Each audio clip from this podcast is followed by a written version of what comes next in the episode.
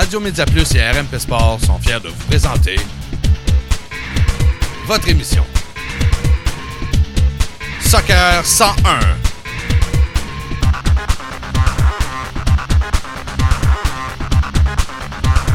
Voici vos animateurs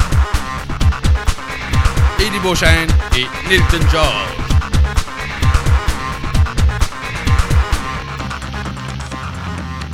Hello, ah, bienvenue à Soccer 101, l'épisode 7. Oui, déjà l'épisode 7. Un autre gros show aujourd'hui euh, pour vous qu'on a, euh, moi et mon copain euh, Nilton. Comment ça va d'ailleurs, Nilton? Ça va super bien, et toi? Ben, ça va super bien. Euh, une semaine remplie de rumeurs euh, Ouais. MFC. Qui, qui c'est qui lance ces rumeurs-là? Aucune idée. Hein? Oh, je sais affaire. pas d'où ça vient, mais en bout de ligne, on est rassasié à la fin de la semaine. Ça fait que c'est déjà pas pire. Euh, donc, on va vous parler, bien entendu, c'est ça, des rumeurs. On va vous parler des dernières nouvelles euh, dans la Ligue. Euh, Puis, en premier lieu, on veut vous parler euh, d'un autre sujet qui est quand même assez épineux. Euh, surtout quand on parle euh, aux, euh, aux médias euh, nord-américains qui semblent avoir un, un drôle de, comment dire, de, de vision par rapport aux, aux- différentes ligues puis au fait que le, le- le football ait plusieurs euh, ligues importantes. Donc, on va vous parler justement de ça. C'est quoi les, c'est quoi les grandes ligues dans le soccer? Euh, est-ce qu'il y en a juste une? Est-ce qu'il y en a plusieurs? Est-ce qu'il y en a 25? C'est la question qu'on va essayer de, de répondre aujourd'hui. Euh, je vais commencer en disant euh, ça, ça de même. Euh, pour ceux qui sont habitués, mettons, au sport nord-américain, c'est-à-dire le hockey, le baseball, le football, euh, il y a juste une grosse ligue, la plus grosse ligue au monde, qui a les meilleurs talents. Et euh, vous êtes habitués que ça se passe de même, et je Mm. le comprends. C'est simple. C'est simple, Ah, simple, oui. simple. Tout le monde s'en va à la même place. Tout le monde veut jouer à la même place. Ouais, peut-être que depuis euh, quelques années, l'arrivée de la KHL au hockey a amené une certaine euh, euh, contrepartie ou il y, a, il y a maintenant une, une ligue professionnelle euh, qui est quasiment du même niveau que la NHL. On s'entend, c'est pas euh, c'est pas encore arrivé là, mais il y a des gros talents, des gros contrats qui signent là-bas. Donc Ça on- devient, ça devient une alternative possible Ouais. pour certains joueurs pour la Ligue nationale de hockey. À l'époque, ce qu'il y avait comme Ligue européenne, c'était une alternative pour une fin de saison ou pour des, euh, tu sais, les joueurs qui étaient entre euh, la Ligue américaine et la Ligue nationale. C'était, Ouais. si tu étais cinquième trio, mettons, ben là, tu pouvais aller en Europe. Là, la, KHL, ça donne un peu de pouvoir des négociations. Mhm. J'imagine un jour, il va avoir probablement des transferts. Un jour, il Ouais. va être obligé d'accepter ça. Le baseball, il a, a fallu que le baseball accepte avec ses joueurs euh, du côté de l'Asie. hein? Ouais. Il a fallu qu'ils payent des transferts, mais au soccer, c'est tellement compliqué à, com- à comparer. Ça devient des débats tellement là, de, de des grosses chicanes là, entre euh, ligue majeure et non majeure. Les meilleurs joueurs sont pas dans cette ligue-là. Ça devient Mm. le point de comparaison est tellement pas évident qu'on euh, ça, ça, On s'y perd. par- ouais, ça devient une espèce de conversation de saut.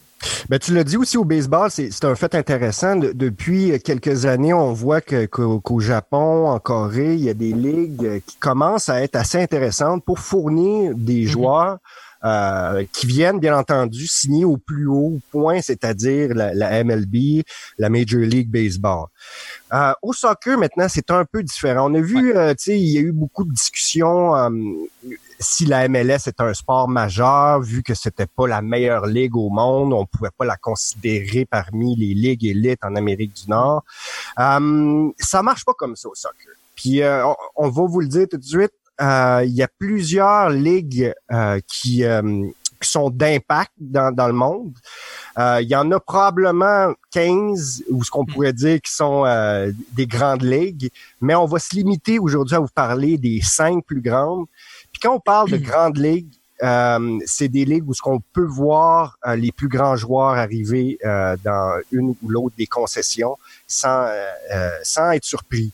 Euh, si on la plus grande ligue selon moi, puis là ben, tu, tu m'arrêteras bien entendu Nilton si je me trompe, mais je suis pas mal sûr d'avoir raison là-dessus. C'est la ligue, euh, la BPL, la première ligue, la ligue euh, en Angleterre. Puis, euh, est-ce que tu peux, euh, en quelques mots, peut-être expliquer pourquoi c'est une, c'est la plus grande des cinq, mettons, qu'on va discuter aujourd'hui? Est-ce que c'est une question de budget, une question d'intérêt, une question de talent? Ou euh, c'est un amalgame de tout ça? Tu vois, ce qui est paradoxal, c'est que oui, tu sais, tout le monde s'entend pour dire au niveau économique, financier, peut-être marketing, la plus grande ligue, c'est la Premier League. Et pourtant, les deux meilleurs joueurs au monde, ils ont jamais, ils jouent pas. Mm-hmm. Il a quitté le, Ronaldo a quitté la Premier League. Mm-hmm. Donc, quand on, quand on utilise cet argument-là pour décrire la MLS comme un sport mineur parce que les meilleurs joueurs, ils jouent pas, quand on dit que la Premier League est considérée dans les yeux de la grande majorité comme la, la plus intéressante, la meilleure, ça reste à déterminer parce que la meilleure, ça veut dire quoi la meilleure? Ça veut dire il y a le plus de talent dans cette dans cette ligue-là? Est-ce que ça veut dire que les meilleures équipes sont là? Quand on regarde qui gagne les Champions League, c'est pas nécessairement les Anglais, c'est beaucoup plus du côté espagnol. Mhm. Mais ce que la Premier League a réussi à faire, c'est de se composer euh, un système tellement puissant où très souvent on dit que vers la fin, à la fin de l'été, bon, le match le plus important dans la saison des clubs, oui, c'est la finale de la Ligue des Champions, mais souvent on dit que le deuxième match le plus important dans une saison de soccer, c'est le fameux match de qualification, le playoff, de monter en Premier League. Parce que mhm. quand tu réussis à monter en Premier League, c'est des centaines de millions de dollars. Il y a de l'argent qui est distribué selon ta position. Les contrats de télé sont négociés au niveau de la Ligue, ce que certaines autres ligues, comme l'Espagne ne fait pas. C'est les, les clubs qui négocient eux-mêmes des droits de télé ultimement, ça débalance beaucoup, beaucoup le championnat, mais ça va aussi donner des pouvoirs aux Espagnols, par exemple, d'avoir les super vedettes, ce que les, ce que les Britanniques ont un peu plus de misère. Mais eh, le, fameux slogan euh, qu'on utilise un peu dans la NFL, Anything Sunday, ça s'applique tellement à la EPL.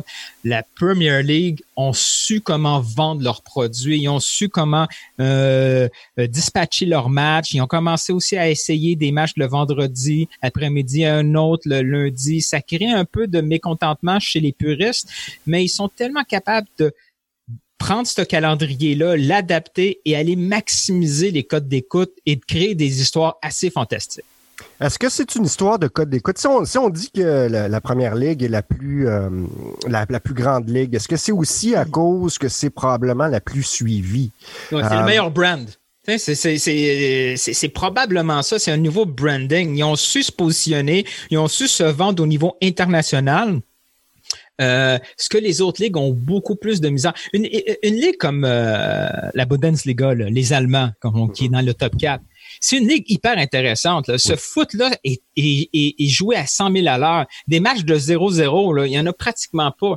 J'entendais euh, il y a quelques mois un ancien joueur français qui, qui, qui, avait évolué en, en Bundesliga. Il disait que quand tu perds 2-3-0, au lieu de défendre et pas prendre une raclée, la mentalité dans ce championnat-là, c'est d'aller chercher au minimum un but. Et le public va t'appuyer pour aller chercher ce but-là, même si tu perds contre le Bayern. Marquer un but à 5-1, c'est important. Tandis que dans d'autres ligues beaucoup plus fermées, que ce soit en France ou en Italie, ils vont plus là pour pas prendre une raclée, pour rester respectable et espérer une surprise à la toute fin. Donc, l'Allemagne, avec sa superpuissance de Bayern, aurait probablement euh, eu une meilleure réputation s'il y avait un branding aussi qui venait avec.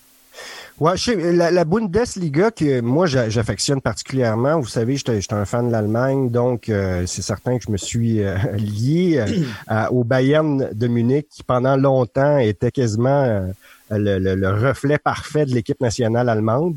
Euh, mais c'est une ligue qui est particulière, euh, qui est un peu isolée par, euh, comment dire, qui est moins peut-être fancy ou moins comment dire. Mais les vedettes internationales sont moins sexy. Ils vont aller chercher, ils vont aller chercher un peu autour là, en Autriche, en Suisse. Ils ont quelques très références. Hein? Ouais, ils vont aller chercher un petit peu au côté africain, mais euh, c'est tout récent, c'est tout récent qu'on s'ouvre comme ça au niveau international. Quand on a vu Guardiola qui est arrivé au Bayern, a essayé de faire une petite révolution latine. Et ça n'a pas super bien fonctionné. Oui, il y a eu des bons, ils ont eu des résultats. Il s'est planté en Ligue des Champions, mais le style aussi dérangeait un peu. L'Allemand veut voir un certain niveau de spectacle et pour le public allemand, le niveau de spectacle, c'est pas nécessairement garder le ballon pendant 5-10 minutes et être patient. et hein? Non, non, là, c'est, c'est jouer à fond, c'est du pressing, c'est, c'est de l'attaque. Exactement, c'est des joueurs beaucoup plus athlétiques, tandis que euh, l'Espagne, c'est un peu plus euh, c'est un peu plus temporé là. C'est mm-hmm. des beaux gestes là, on va le voir là en fin de semaine le but de, de Suarez avec Barcelone. Si vous l'avez pas vu, allez le googler, c'est magnifique. Il va avoir des matchs comme ça extraordinaires.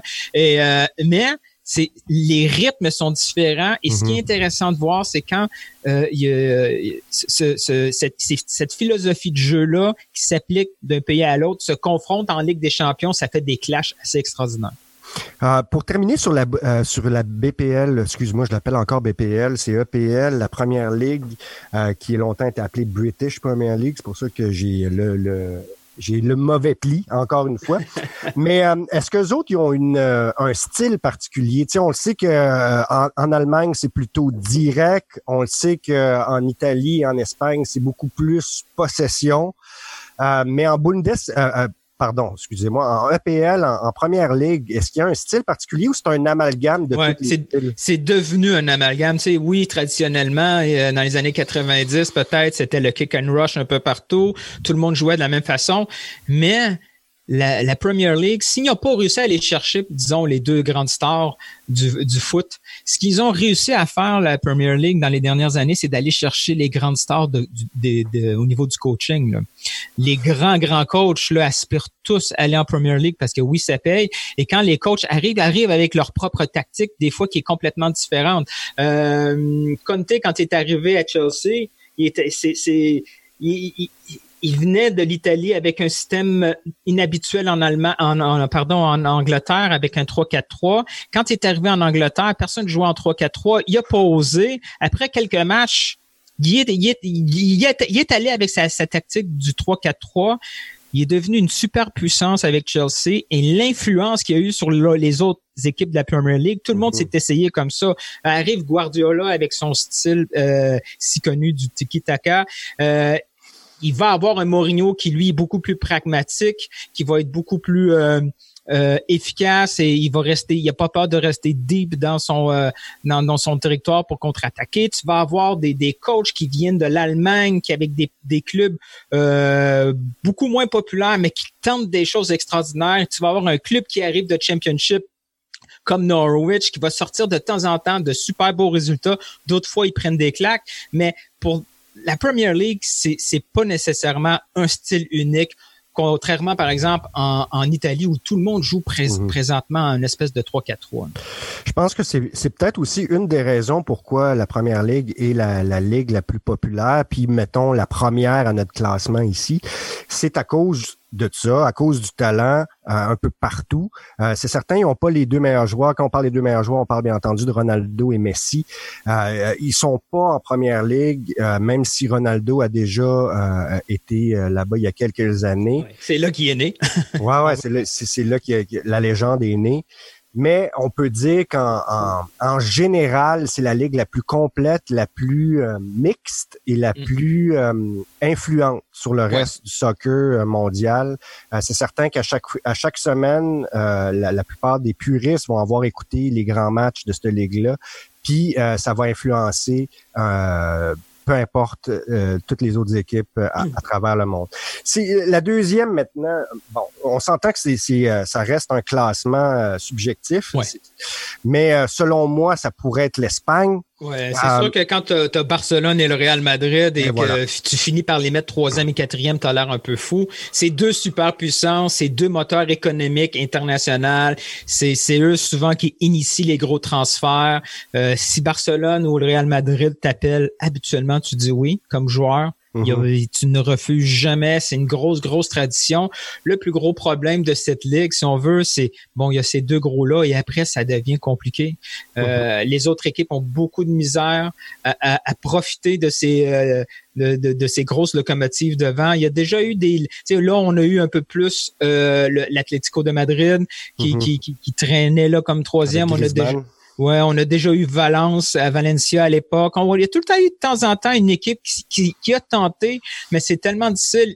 Et en grande partie, c'est à cause des contrats de télé. Là. Ils ont beaucoup de misère. Ils commencent un peu à, à, travailler ensemble, mais c'est difficile de convaincre Barcelone et le Real Madrid de devenir moins riches pour le bien-être de Getafe ou de Valladolid, on s'entend. Mais on voit, les, ils essayent. Il y a un club, il y a dit, ah, je me souviens plus du nom du club, qui, qui est un joueur international chinois, qui ont réussi à déplacer le match à une heure de grande cote d'écoute en Chine. il y a, il commence à avoir ce genre de, de, de, mouvement-là commercial du côté de l'Espagne. Mais oui, peu importe où tu te retrouves dans une équipe espagnole, en première division, c'est gage de qualité. Est-ce qu'on, euh, est-ce que tu es d'accord avec moi pour dire que la profondeur en Espagne est comparable à, celle de, en Angleterre? En fait, il y a beaucoup, beaucoup, euh, il y a moins peut-être de grandes stars, mais si on regarde le bassin général, il y a énormément de talent à toutes les positions. C'est certain qu'au poste de, d'attaquant, striker, il y a moins des gros noms là, quand on tombe en bas de, de, de, Griezmann. Euh, euh, c'est certain qu'il y en a de moins, mais euh, ça reste que c'est une ligue qui a énormément de profondeur puis qui a extrêmement de bons joueurs. C'est très, très rare comment dire, des équipes avec euh, des joueurs très moyens. Là. même si euh, c'est très débalancé, comme tous les championnats, on va en parler un petit peu mm-hmm. après, là, il, y a, il, y a des, grandes équipes et le reste, mais ça reste que quand même, il y a un, excellent bassin de talent en, Espagne, peut-être moins connu internationalement, mais ça reste quand même, euh, quand même assez important. Oui, puis il faut le, fait le, le, fait que ça, ça, fonctionne avec la langue espagnole, ça mhm. favorise beaucoup beaucoup le commerce avec les, les pays euh, sud-américains. Les, les, les, jeunes sud-américains ont euh, ils vont avoir une certaine facilité là à, mhm. voyager là-bas pour le quand tu traverses le, gros lac c'est c'est le fun d'avoir de retrouver l'autre côté d'en parler dans ta langue. C'est un peu plus compliqué. T'imagines un, un argentin qui part à 19 ans qui se retrouve euh, quelque part dans le fond de l'Allemagne ça doit être tough là. C'est très très très difficile. Même chose pour un brésilien. Si le brésilien peut peut se retrouver dans un contexte un peu plus facile donc l'Espagne est capable d'aller chercher ces, ces, ces jeunes euh, prospects sud-américains Ouais, tu, tu l'as dit, c'est un vrai, euh, c'est un vrai point euh, attrayant, que ce soit pour euh, la première ligue ou pour la ligue espagnole. Je pense que le, le fait de la langue aide beaucoup. on le sait, l'anglais, la, langue la plus parlée au monde, donc c'est toujours plus facile d'avoir comme seconde langue l'anglais. puis, ben, du côté de l'Espagne, on s'entend la, la, filière, tout ce qui est sud-américain, ainsi que tous les pays qui parlent espagnol, ça facilite, c'est certainement euh, la, communication avec certains joueurs. Euh, la troisième, maintenant, ça, ça reste encore une fois très subjectif, mais moi, je vais mettre la Bundesliga comme troisième. Euh, particulièrement lors des deux dernières années, on voit l'éclosion euh, de plus de talents là-bas, qui était une ligue qui était essentiellement locale il y a quelques années, qui était, euh, tu l'as dit, qui était remplie à, 80% de joueurs allemands. Mm. Peut-être qu'il y avait des Polonais. tu sais, tous les pays qui étaient au nord de l'Europe étaient peut-être plus comment dire, avaient un lien direct, mais ça reste que ligue qui était beaucoup plus fermée, mettons, du côté des observateurs. Mais il y a énormément de talent là-bas aussi. Euh, il y a deux grands clubs et euh, une suite d'autres. Mais c'est aussi une ligue très particulière. Hein. Je pense que c'est une coopérative à moitié. Euh, ah, ça, ça, je le sais pas. Je, ouais, ben, en fait, il y, a, il, y a, il y a le principe du 51% là-bas qui s'applique, c'est-à-dire que 51% des parts de marché des équipes doivent appartenir à aux des socios. Ah, ouais. Et euh, ce qui fait que euh, là-bas, tous les prix des concessions, que ce mhm. soit le prix des billets, le prix de, de, de, la bouffe, euh, tout le, prix des chandails, tout est, est voté à l'interne par chaque équipe par le groupe finalement de, de, de, euh, qui sont qui sont propriétaires. Donc, ça fait une des ligues les plus abordables du monde, malgré le fait que ça soit euh, quand même du gros calibre. C'est peut-être une des ligues avec les la meilleure ambiance. On, oui, on est on est habitué à, aux ambiances euh, anglaises, mais ça, a déjà été mieux que ça. C'est des prix de billets en Angleterre, c'est totalement l'inverse. C'est compliqué à obtenir des, des, des billets. oui, on a les champs à Liverpool, tout ça, mais en Allemagne, l'ambiance, elle est vraiment folle. Ça mhm. vient aussi avec les matchs. Je me souviens il y a quelques années, un, slogan à la Bundesliga, c'est qu'ici, il n'y a pas de 0-0. Il y a des buts. C'est mhm. une des ligues où il y a le plus de buts. Je me souviens, euh, pour un voyage d'affaires, euh, j'étais arrêté à Francfort. Euh, j'ai eu la chance d'avoir un billet très très haut dans le vieux stade de Francfort. Ça a été une expérience incroyable. C'est, mhm. Les gens sont là pour voir du foot, sont là pour deux heures. Il y a beaucoup moins, là, pas seulement en Allemagne, mais un peu partout. Euh, on a trop un réflexe nord-américain quand on va voir un événement sportif, il y a les concessions que ça doit être tellement important, manger avant, manger pendant. Mais là, il n'y a pas ça. Il y y y a peut-être deux, trois stands à bière maximum. Tout est supervisé. Les gens vont là pour assister à 45 minutes de foot. 15 minutes pour aller aux toilettes, puis on revient pour un autre 45 minutes de foot. Et ça rend des ambiances incroyables. Et quand tu assistes à un match où, euh, disons, en, Allemagne, c'est les matchs à, 9h30 le samedi, où il y a trois, il y a 5-6 matchs en même temps, où où tout d'un coup, tu as, une espèce de, de, bip sonore qui annonce un autre but qui se passe dans un autre stade. Ça fait des ambiances folles. Tu sais, c'est du, mhm. du bon vieux euh, football à l'ancienne. Et, et c'est vraiment une ligue à découvrir. Puis au niveau ambiance, ben, c'est probablement tout le contraire de, de, la prochaine ligue, je pense qu'on va parler. Ben, tu l'as dit. Euh, je pense, je sais pas si, là, je fais le lien pendant que tu en parles. Je, je, je, me demande si le fait que, le, que les partisans soient propriétaires du mm. club ajoute quelque chose à l'ambiance. Probablement, probablement. Il y a un effet de... Oui, ils sont pas là comme consommateurs, ils sont le pratique, ils ont l'impression, à juste titre, qu'ils sont propriétaires, c'est leur club, ils sont pas là en tant que que, que, consommateurs de club sont là, ils demandent un certain niveau, un mm-hmm. certain niveau de spectacle, une, certaine qualité. Ben, c'est clairement un autre, un autre feeling quand tu vas voir ton investissement. Alors que quand tu payes pour voir un spectacle qui peut être décevant à la fin. oui, puis il y a le phénomène. Euh, ouais, et le phénomène ultra en Allemagne est très très important là. Il y a des, il y a tout, il y a de tout type selon les, les, équipes. Il y a des équipes qui sont beaucoup plus rough. Il y a des équipes même qui sont très corpo. Là. Euh, le, Bayern de Munich qui est assez corpo, mais les ultras aussi demandent certaines choses. Je me souviens que quand euh, Manuel Neuer est arrivé euh, au Bayern Munich, c'était un ancien partisan de, je crois, Schalke, mais je peux me tromper. Bref, une autre équipe. Ça a été compliqué avec les Ultras.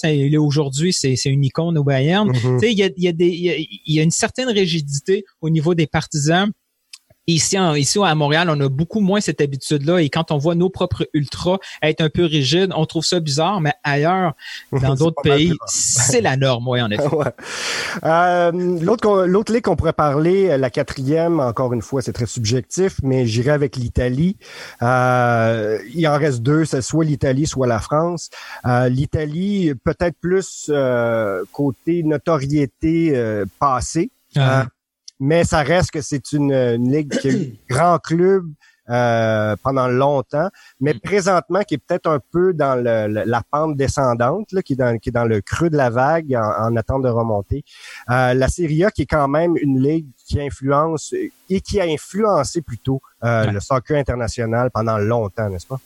Oh, l'Italie, c'est celle qui a, perdu le plus de plumes dernièrement. Là, de toutes sortes de problèmes. Là, dernièrement, les, fameux problèmes de, racisme dans les estrades, c'est mm-hmm. compliqué. Les estrades, c'est compliqué. Les gens euh, en Italie, c'est très, très compliqué remplir un stade, à part peut-être à la Juventus. Les autres, c'est compliqué. Il y a une ambiance un peu particulière. La confrontation, euh, c'est pas très, très familial. Ça devient un problème. Là, quand tu, quand quand il y a des partisans qui euh, qui, sans problème font des cris de singe, je sais qu'il y a une ambiance propice à ça. Là. Je, mhm. Tu veux pas amener ton kid là si tu le sais qu'il va peut-être, ça va peut-être mal virer. Mais la méga grande puissance qui est restée forte, c'est la Juventus de Turin, qui a été aussi capable d'influencer au niveau euh, du recrutement. C'est pas pour rien que Ronaldo se retrouve là maintenant.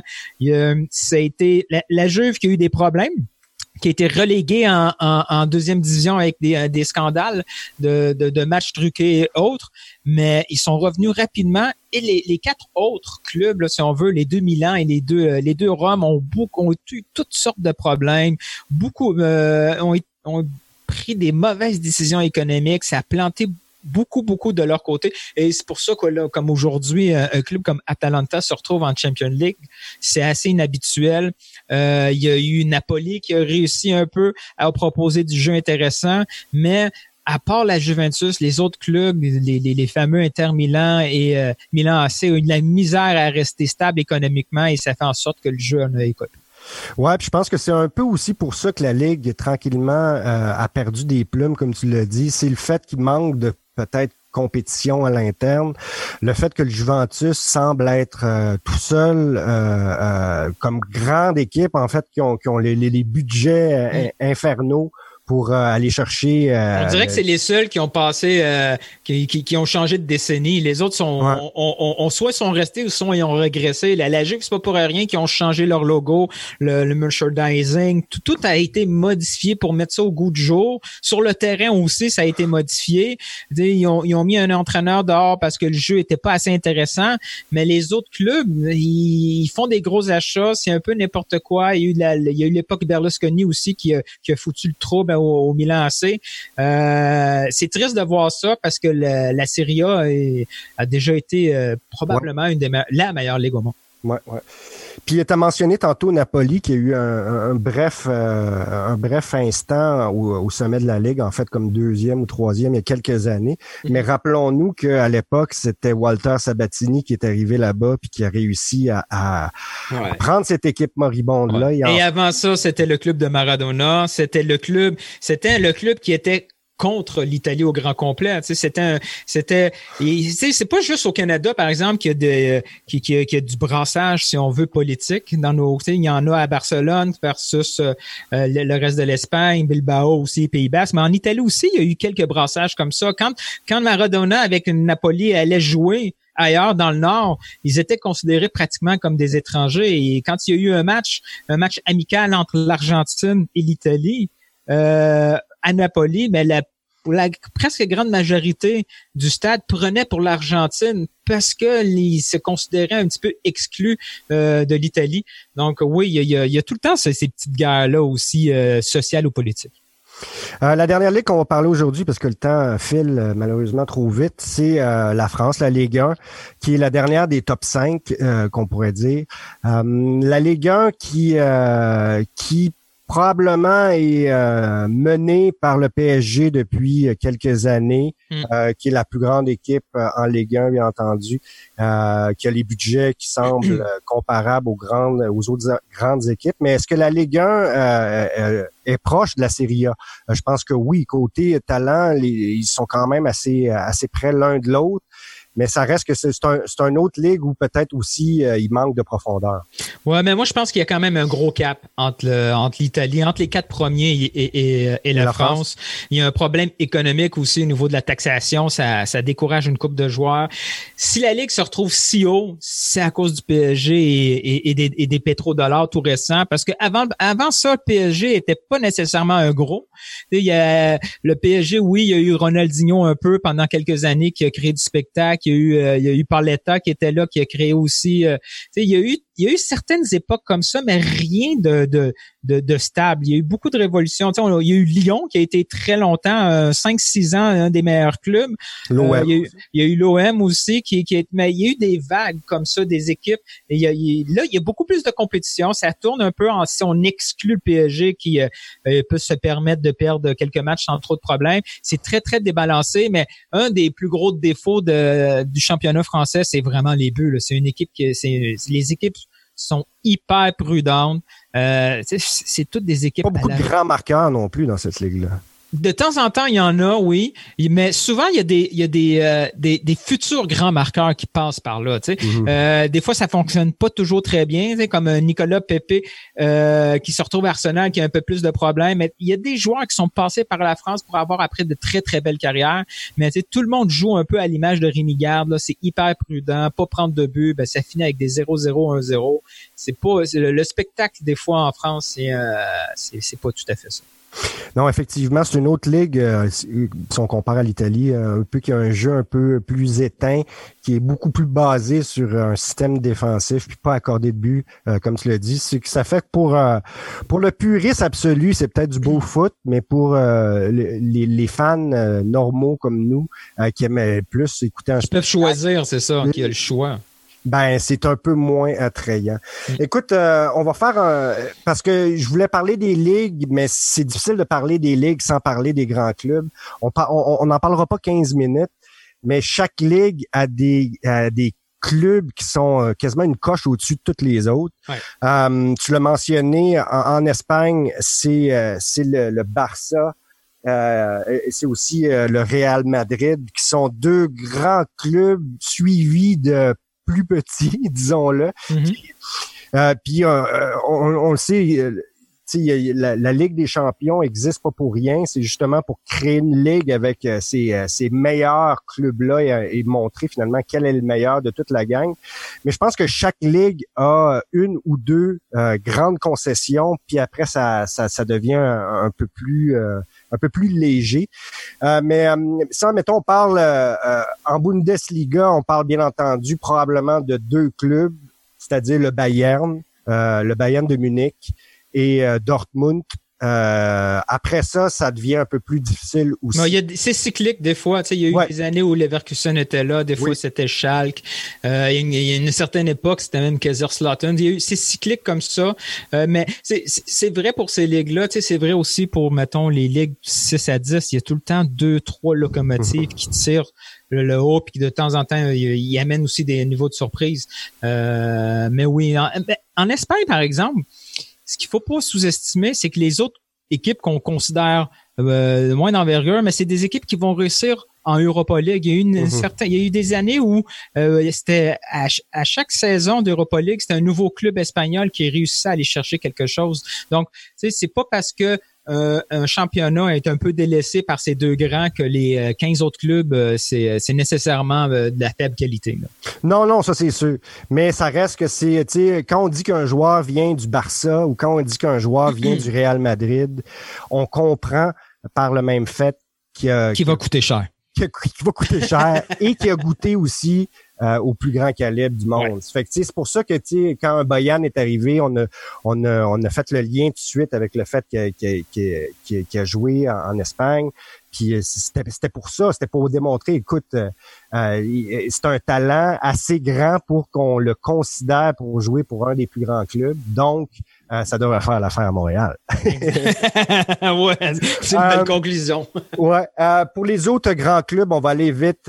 mettons si on va en France, ben c'est PSG, PSG, PSG. Hmm. bien entendu, il y a eu un peu de Monaco, il y a eu un peu d'OM, un peu d'OL, comme tu l'as dit tantôt. Ouais, mais, il y a eu, il est très, c'est cyclique. Là. Il y a eu, tu sais, il y a eu des, il y a eu Lille qui a eu des bonnes saisons. Il y a même eu une, fois Montpellier dernièrement qui a été champion. Historiquement, c'était euh, c'était Saint-Étienne, Nantes. c'est très, très cyclique. Là, c'est là où l'argent, c'est là qui fait toute la différence. C'est pour ça que le PSG est loin devant. Là, cette saison, ce qui est intéressant, c'est que Marseille euh, propose quelque chose de nouveau avec Villas-Boas. Euh, mais c'est toujours plus compliqué quand tu dois avoir une combinaison parfaite pour gagner des matchs. Et le PSG, ça peut être un peu moins, mais quand même, ils réussissent. Neymar, c'est pas une grande réussite, mais ils dominent parce qu'ils ont euh, quatre, cinq autres joueurs de niveau euh, international. Euh, en Italie, ben, il y a la Juve, le Juventus de Turin, qui est la grande équipe, qui est comme une coche au-dessus de tout le monde.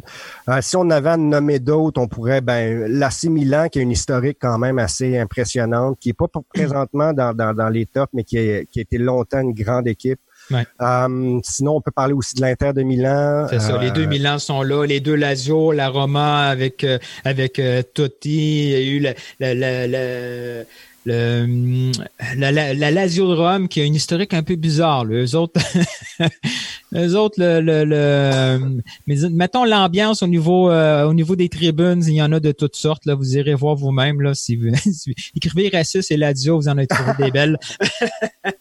sinon, euh, sinon il y a eu des clubs historiquement, tu sais, un club comme la Fiorentina, euh, il y a quelques années proposait du très beau jeu avec Batistuta, avec Rui Costa, c'était du foot très très intéressant. Euh, euh, Torino aussi, il y a, des, des, saisons qui sont hyper intéressantes. Genoa a eu des belles années comme ça. Mais là, il y a comme quelques nouveaux, tu sais, il y a des, des, clubs qui percent un peu, là. Tu comme présentement, il y a Cagliari qui est quatrième, c'est un club qui arrive un peu de nulle part. C'est aussi un, un, club hyper important au niveau régional. L'Atalanta qui a un nouveau projet. Il y a, là, il y a aussi la renaissance de Parme. Parme qui avait fait faillite et qui est revenu un peu sur un autre nom. Si on veut, c'est, c'est peut-être cliché italien, mais c'est pas grave. c'est, c'est, c'est un beau club comme ça. Donc, euh, dans tout ça, il y a le pauvre Joey euh, qui essaye de, de trouver sa petite place avec Bologne. ouais. Euh, puis les derniers clubs qu'on va parler, parce que ben, le, temps file, mais c'est en, en première ligue. Ah, ça, il y en a. Il y en a. Euh, je pourrais quasiment toutes vous les nommer.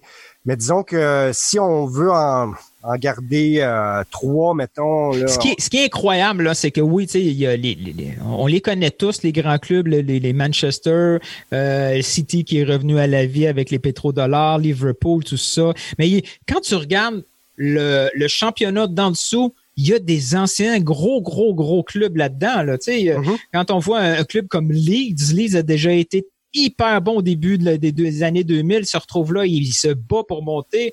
Euh, Fulham, qui a eu un projet qui a échoué, mais qui pourrait être bon. Euh, des clubs comme Sheffield. Il y en a, il y a vraiment cette...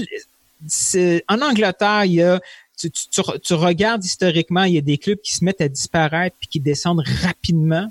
Il y en a d'autres qui remontent en Premier League puis qui, qui font des projets. Mais ce qui est formidable, le Premier League, c'est, le signe de pièce qui peut être collé et ça apporte de l'argent, ça apporte des projets. Malheureusement, quand il y a des clubs qui montent, il y en a d'autres qui doivent descendre. Il y a des équipes qui, qui, cherchent à garder leur place au soleil, comme un club comme Newcastle qui a été si bon avec Scherer, qui, qui rush de saison à saison pour rester en Première Ligue. Mais là, il semble avoir un petit mouvement, un, petit, un petit changement avec Liverpool qui reste en tête, City qui perd, qui perd quelques matchs, un Leicester qui a été le, le, champion aussi inattendu, qui revient aussi à la vie. C'est pour ça que c'est le fun de la Premier League, parce que de, de saison à saison, il y, a il y a des nouvelles histoires. Ouais, ouais, ouais. Euh, j'ai oublié ce que j'allais dire par rapport à ça. Ça va sûrement revenir. Mais euh, comme conclusion par rapport euh, aux, grandes équipes, c'est que c'est que le monde doit savoir que même si on parle de grandes ligues, qu'il y a ces grandes équipes-là qui sont quasiment qui font quasiment bande à part là-dedans, dans le sens qu'ils sont tellement plus grosses que la ligue que parfois euh, ça, fait ombrage au restant euh, des, équipes. Mais tu l'as bien dit, en première ligue, c'est moins apparent. Euh, puis on doit quand même remercier le système de relégation, hein, parce que on n'en parle pas souvent parce qu'on le sait, on, la plupart des, amateurs de, de, foot connaissent ce principe-là, mais c'est un principe qui veut que la dernière équipe euh, ou les dernières équipes au classement euh, changent de ligue carrément, s'en aille dans. C'est comme ça, mettons, le dernier au classement de la Ligue nationale au hockey euh, devrait euh, déménager en, Ligue américaine. Mm. fait que vous comprenez que dans ces circonstances-là, il y a personne qui cherche à être dernier pour aller chercher le premier choix. Et c'est pour ça, et c'est pour ça qu'en janvier, quand une équipe commence à avoir de la difficulté, on est prêt à sortir beaucoup d'argent. Parce que sortir, euh, sortir 20 millions pour un joueur, c'est pas beaucoup quand euh, finalement tu peux perdre 200, 300 millions en championship. Ouais, c'est que ça change la dynamique. Mais c'est pas parce que ça existe en Europe que c'est nécessairement ce que tous les clubs veulent. La Champions League qui existe, le format actuel, ça a été une réponse aux grands clubs qui, eux, regardaient le côté nord-américain puis il se disait hey, ça serait le fun d'avoir une ligue fermée, prendre les gros clubs un peu partout.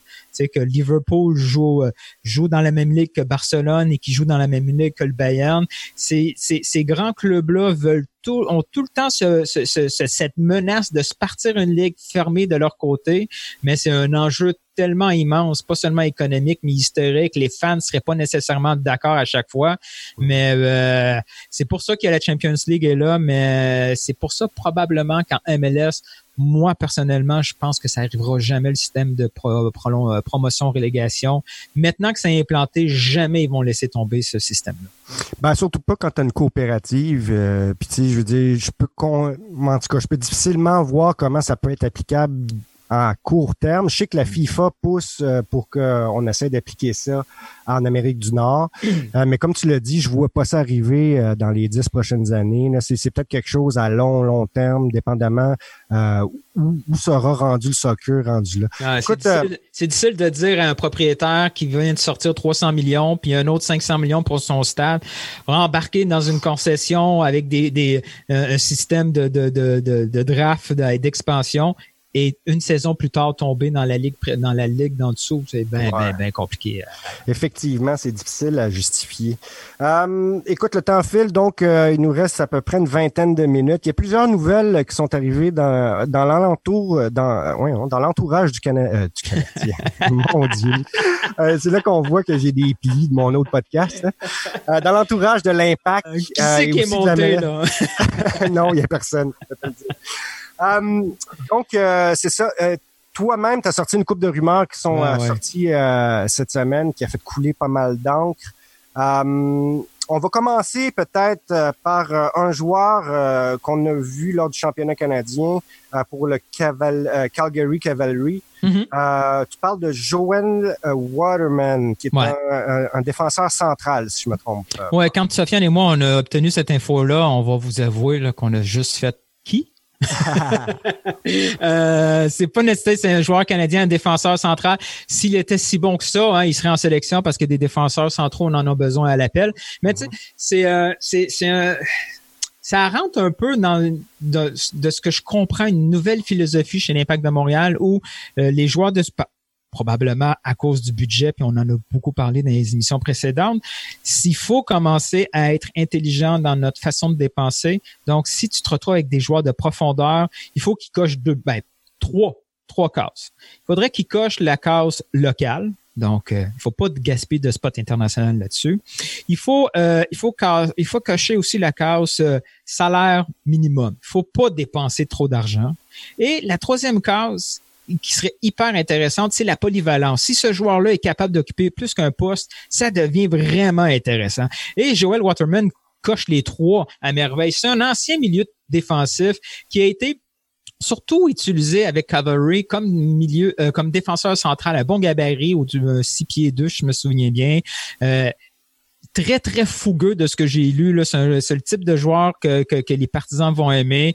Euh, lors du championnat canadien, il s'était euh, blessé à l'orteil, donc on n'a pas pu le voir.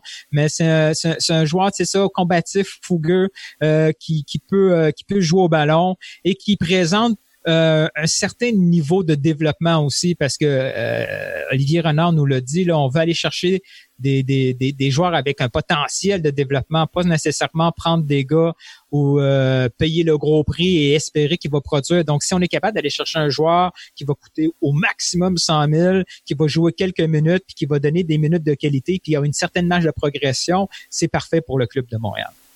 Euh, ben, je te prends au mot d'abord. La deuxième rumeur, c'est un autre défenseur, mais il serait probablement plus cher, euh, vu qu'il vient euh, de, la filière des, des, Tottenham Hotspurs. On parle de Louis Binks, qui est un jeune joueur de 18 ans, un autre défenseur central, je crois, c'est ça? Exact. Là, là aussi, quand Sofiane et moi, on a vu Binks, on a fait quoi?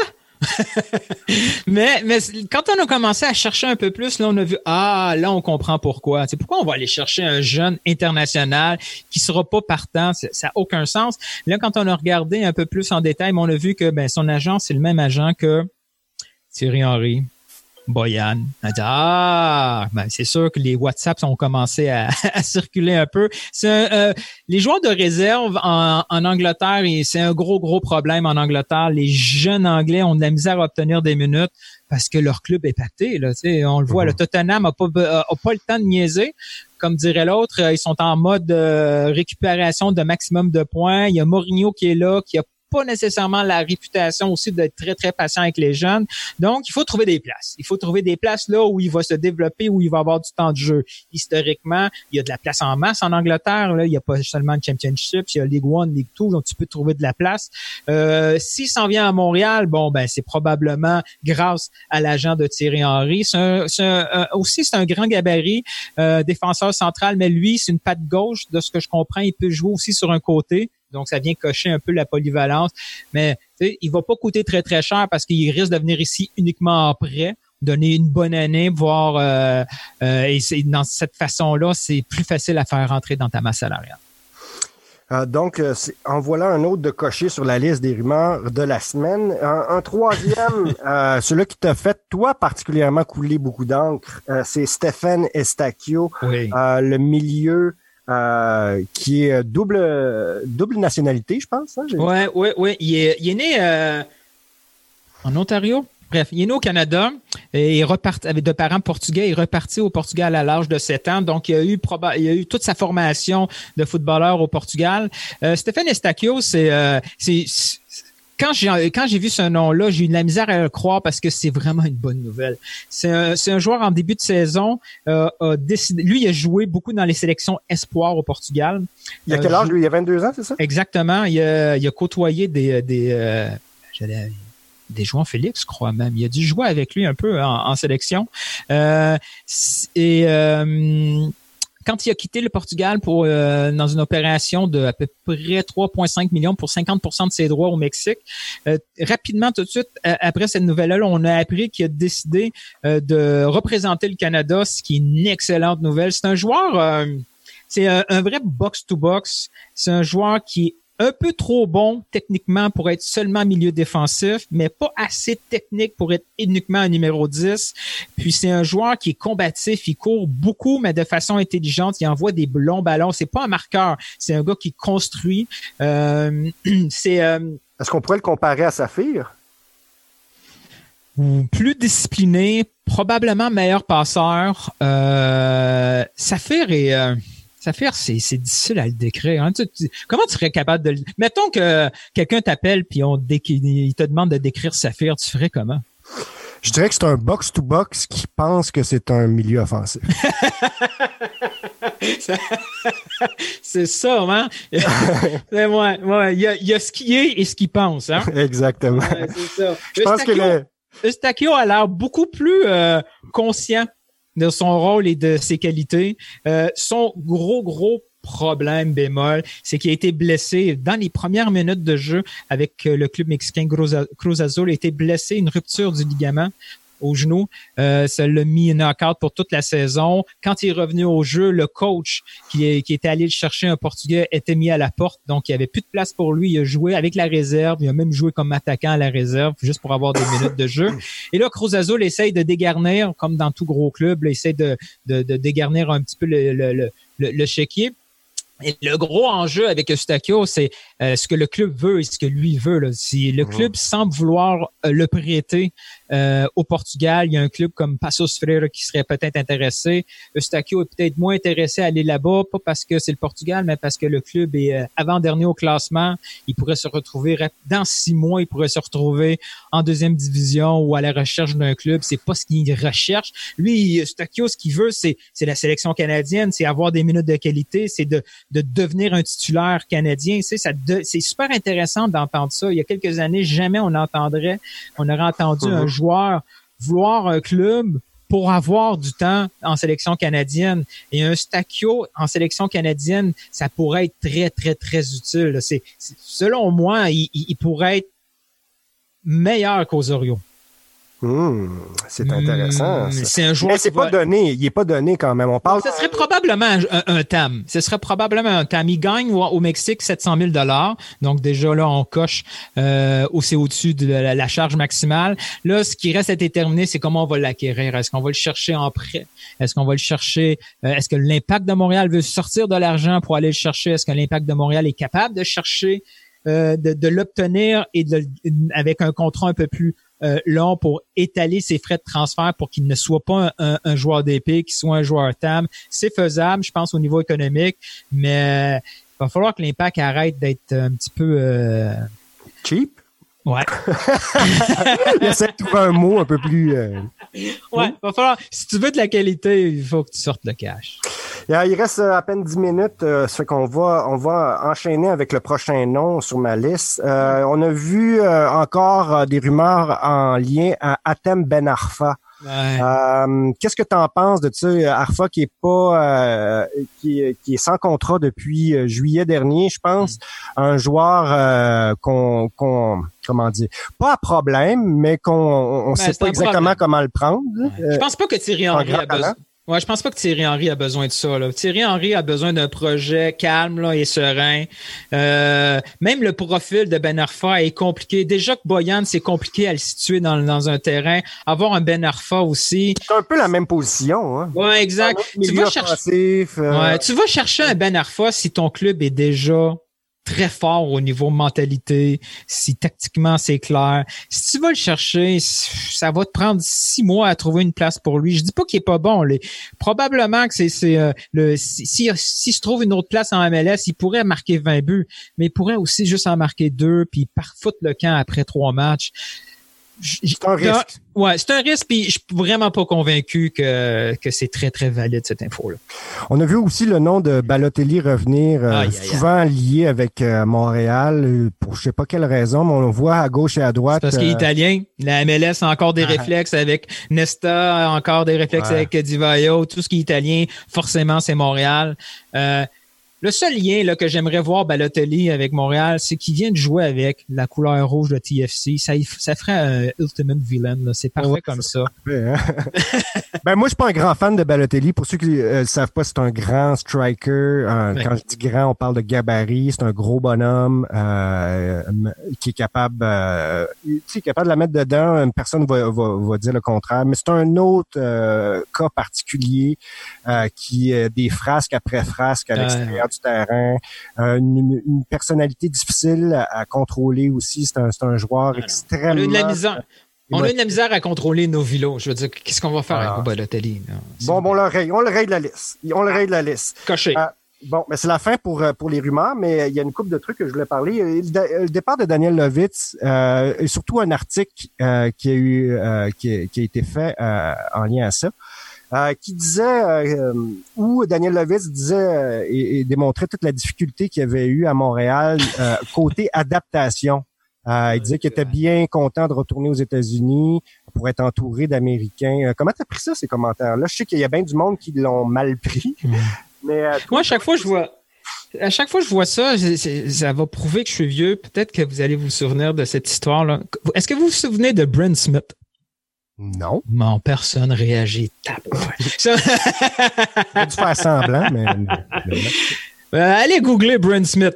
Euh, les Expos de Montréal avaient un lanceur comme ça, là, Brent Smith, puis lui, là, quand il est parti de Montréal, c'était à peu près la même affaire. C'était tellement ridicule. Sa femme avait dit à l'époque là qu'il y avait de la misère à trouver des Doritos à Montréal, comme si on était chez Tombouctou. Là, c'était. Puis quand il est venu, je me souviens plus avec quelle équipe qui avait signé. Là, quand il était arrivé au Stade Olympique, les gens y avaient pitché des Doritos. Ça, c'était avant la, la Henry.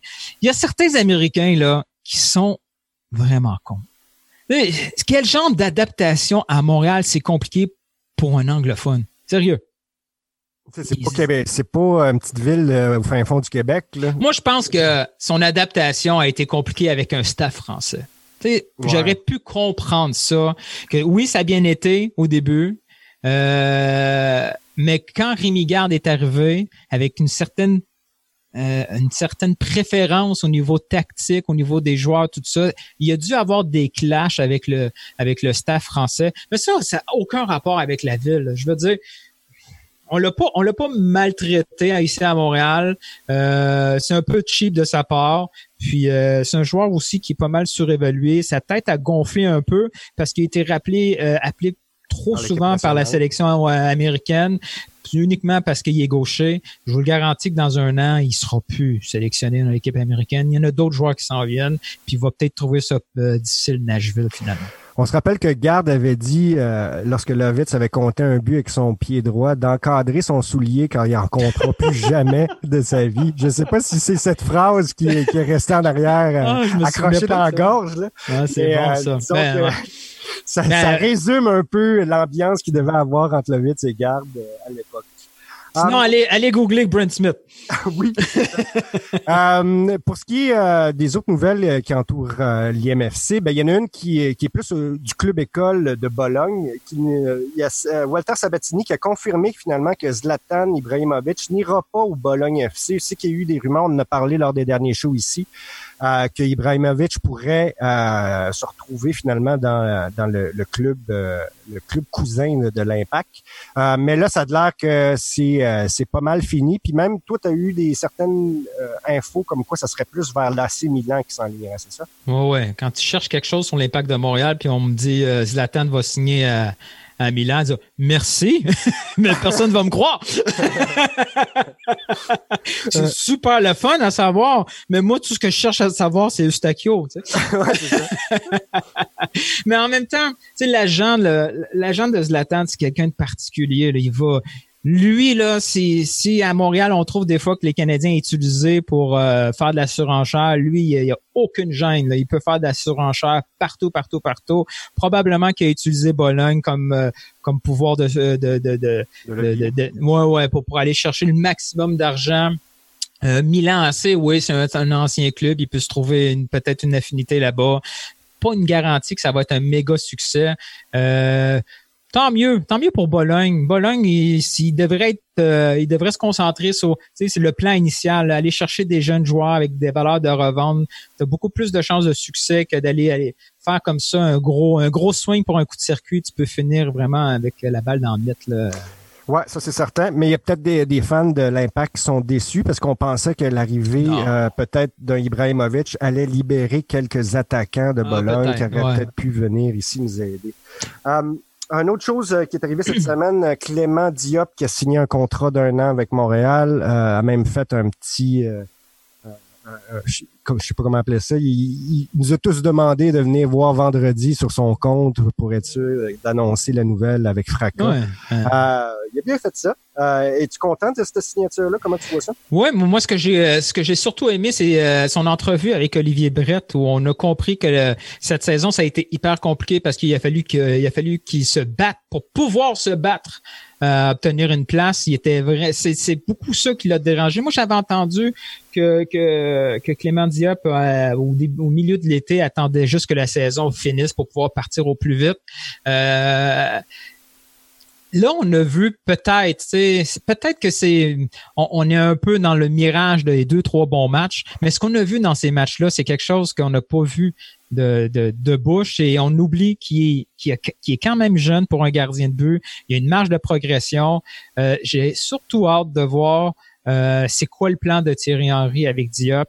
Euh, on en avait parlé, Sofiane et moi, là, Bush est sur un trading block en MLS c'est quand même risqué de partir la saison avec un Diop euh, parce que c'est pas une garantie qu'il va connaître une saison à tout casser. Mais la cohabitation Bush et Diop, je la vois pas non plus. Écoute, il reste à peine deux minutes euh, pour euh, la fin du show, mais j'aimerais quand même parler du fait qu'on a appris euh, que le début de la saison aurait lieu, de, de l'impact, bien entendu, aurait lieu le 29 février au stade olympique. Donc, un retour au stade après une année à, sans avoir joué là-bas. moi, je suis content, j'aime bien ça aller au stade. C'est mon côté nostalgique mais je ne sais pas si c'est la meilleure chose pour euh, les joueurs. Est-ce que tu as peur que ça affecte le début de saison de l'impact de devoir jouer sur un terrain euh, synthétique, c'est très dur, on le sait. Euh, le stade n'est pas la meilleure place pour jouer au soccer. comment tu vois ça? Ben, c'était une obligation. Le fait qu'on soit en, Champions League euh, trois jours plus tôt, on allait de toute façon jouer au stade, donc aussi bien en profiter. Hein. Tant qu'on a posé le gazon, euh, aussi bien jouer une coupe de match là-dessus. Euh, moi, c'est plus l'équipe qui me, qui me surprend. Sais, attirer des gens avec le New England Revolution, ça va être un peu compliqué. Mm-hmm. mais à part à, part Piatti, on a-tu vraiment des cas problèmes pour les joueurs au stade? Je pense que non. Il faut pas oublier... Tu parles genou, là? Ouais, exact, au niveau pépin physique. Puis ça devient aussi euh, un certain avantage. Là. L'impact de Montréal va, jouer beaucoup probablement de minutes d'entraînement sur ce stade-là. Il faut profiter de cette ambiance, de, des bons particuliers que le terrain peut donner. Il faut profiter de ça. Puis nous autres, les partisans aussi, il faut lancer un petit message. Là, remplir le stade, ça fait du bien au coffre du club. Puis euh, si le coffre du club est plus garni, ben. On a des meilleurs joueurs. Ben voilà. Money, money, money. Quelle belle façon de terminer cet épisode sur une quote euh, épique de la part de famille Nilton. Ben écoute, c'est déjà la fin pour euh, l'épisode 7 de Soccer 101. On vous invite bien entendu à nous écouter sur toutes nos plateformes. On est disponible sur Google Play, sur Spotify, sur iTunes, ainsi de suite. Vous pouvez nous trouver partout. Donc, c'est tout pour nous autres. Nous autres, on se voit la semaine prochaine pour un autre Soccer 101. Merci à toi, Nilton. Salut, bonne semaine. Là. Salutations.